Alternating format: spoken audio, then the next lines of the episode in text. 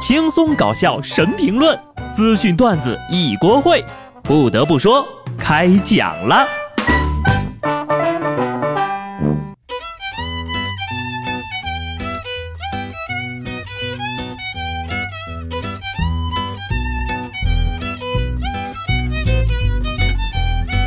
Hello，听众朋友们，大家好，这里是有趣的。不得不说，我是机智的小布。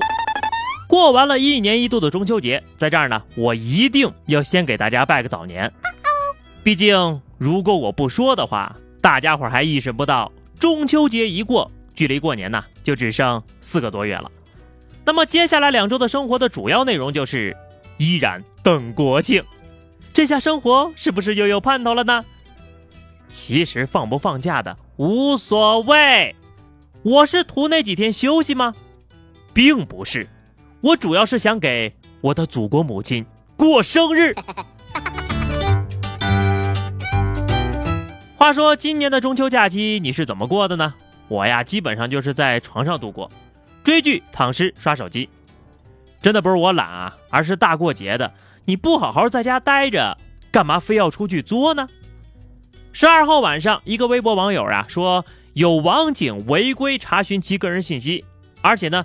对方还要求他做他的女朋友，遭到拒绝之后，还对他进行人身攻击。在贴出的聊天截图中啊，可以看到一位微信昵称为“海洋馆长”的人，不但自称是网警，还展示了对方的购房入户、变更姓名、分户离户等个人信息。出现了这种严重的渎职行为，那绝对不能轻易饶恕呀！当天晚上呀，郑州市公安局官方微博就回复了该条微博，已经第一时间展开了调查。真相一定会水落石出，我们也会及时通报情况的。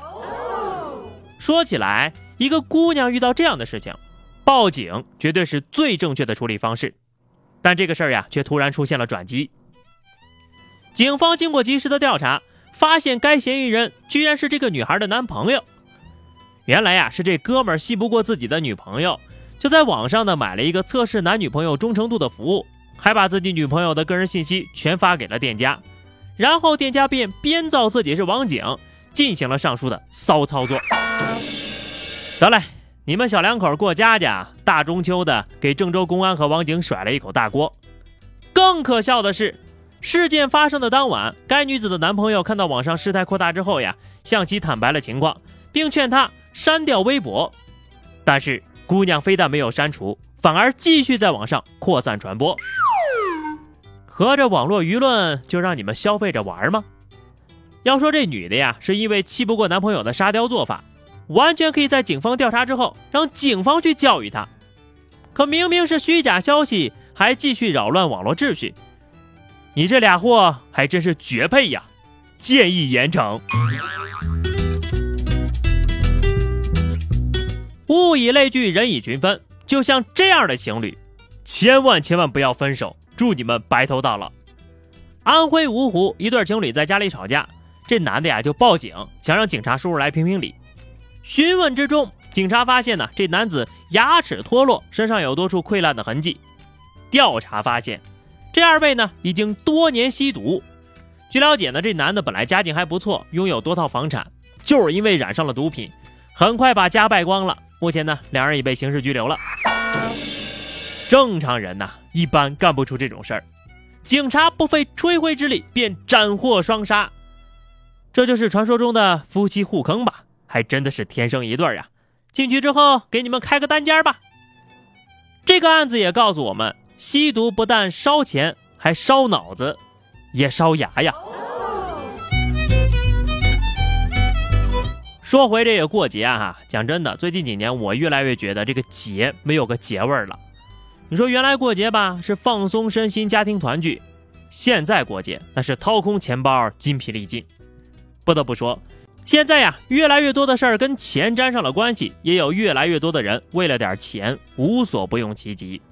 近日，湖南长沙一男子冲入一家 4S 店，将其中价值三百多万的法拉利跑车给砸了，车辆受损价值达五十万元。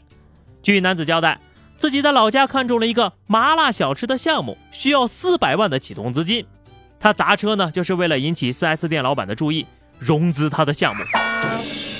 恭喜你，现在需要四百五十万了，要继续加油哦。老板，你看看，你要是不借钱给我做生意，我怎么有钱赔你五十万呢？这个思路也是相当的奇特呀。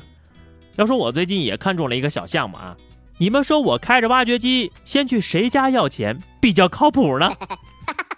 不过呢，我也不从商，有点不懂啊，我就想问问，卖什么麻辣小吃能要四百万？你是准备全球上市吗？成功学上头患者，愚蠢不可怕，愚蠢到这个份上，行动能力还这么强，那就比较可怕了呀。赚钱你得讲究个脚踏实地，得有那种一块两块不嫌少，三百五百不嫌多的精神。可能呀，这就叫人傻胆子大吧。下面这位呢也是够厉害的。前天呢，英国有一个马桶被盗了，这个马桶呢可不是一般的马桶，它是一个黄金马桶，价值一百万英镑。此前呢一直在博物馆展出，几天之前呢才开始公开亮相，游客呢也必须提前预约，参观时间也仅有三分钟。人们担心呐，这窃贼得手之后，大概是会把它融化掉，不知道他最后的命运会是怎么样的。这个故事呢，告诉我们，是金子，即使在粪坑里也会闪闪发光。不出意外呀，现在这个马桶不知道是谁在脖子上挂着，在谁的牙里镶着，在谁的家里收藏着啊。那么我问一个题外话，这个马桶能不能用马桶刷呀？如果用的话，你要是把金子给刷掉皮了。该怎么办呢？话说哈，如果是你，给你一个用过的黄金马桶，还没有冲，你会收下吗？要是我，肯定不会推辞的。别的没什么了啊，我就是感叹啊，你说这么大个玩意儿，能搬走也是个人才呀。活了这么大，我算是看明白了，生活中的很多烦恼呢，其实都是一样的，没钱管不住手。最近呢，有一女子在网上竞拍一辆二手宾利，她原来以为啊自己是以一百四十三点六万元拍到的，不料呢，由于自己的手抖失误，竟然以一千四百三十六万成交了。算上佣金呢，他最终要支付一千五百多万。目前呢，这个竞拍者已经毁拍了，并被扣下了三十万的保证金，而竞买者呢，也以拍卖过程中出现重大失误为由来起诉。这个事情呢，就和我把一百四十三拍成了一千四百三，赔偿了三块钱的烦恼是一样的，唯一的区别就是人家多了好几个零啊！告诉各位败家老娘们儿，这个呀就是手速过快带来的后果了，拼手速吗？赔钱的那种。当然了，这种失误呢，我也想尝试一下，但是我的余额不允许我这么做呀。大概这就是有钱人的烦恼吧。朴实无华且枯燥。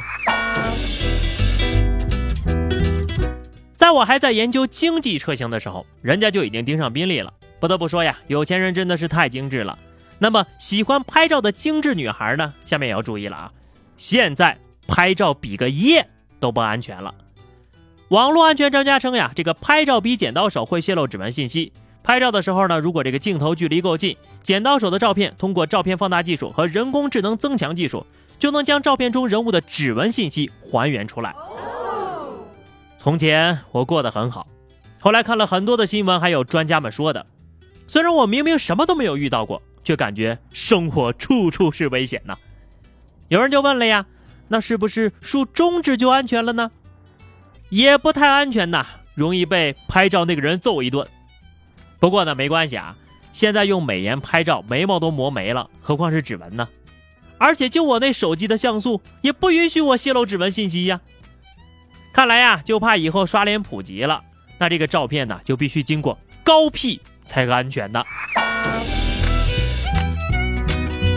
最后呢是话题时间，今天我们来聊聊你印象最深刻的一次迟到。记得在评论区留言，关注微信公众号 DJ 小布或者加入 QQ 群二零六五三二七九二零六五三二七九，来和小布聊聊人生吧。下期不得不说，我们不见不散，拜拜。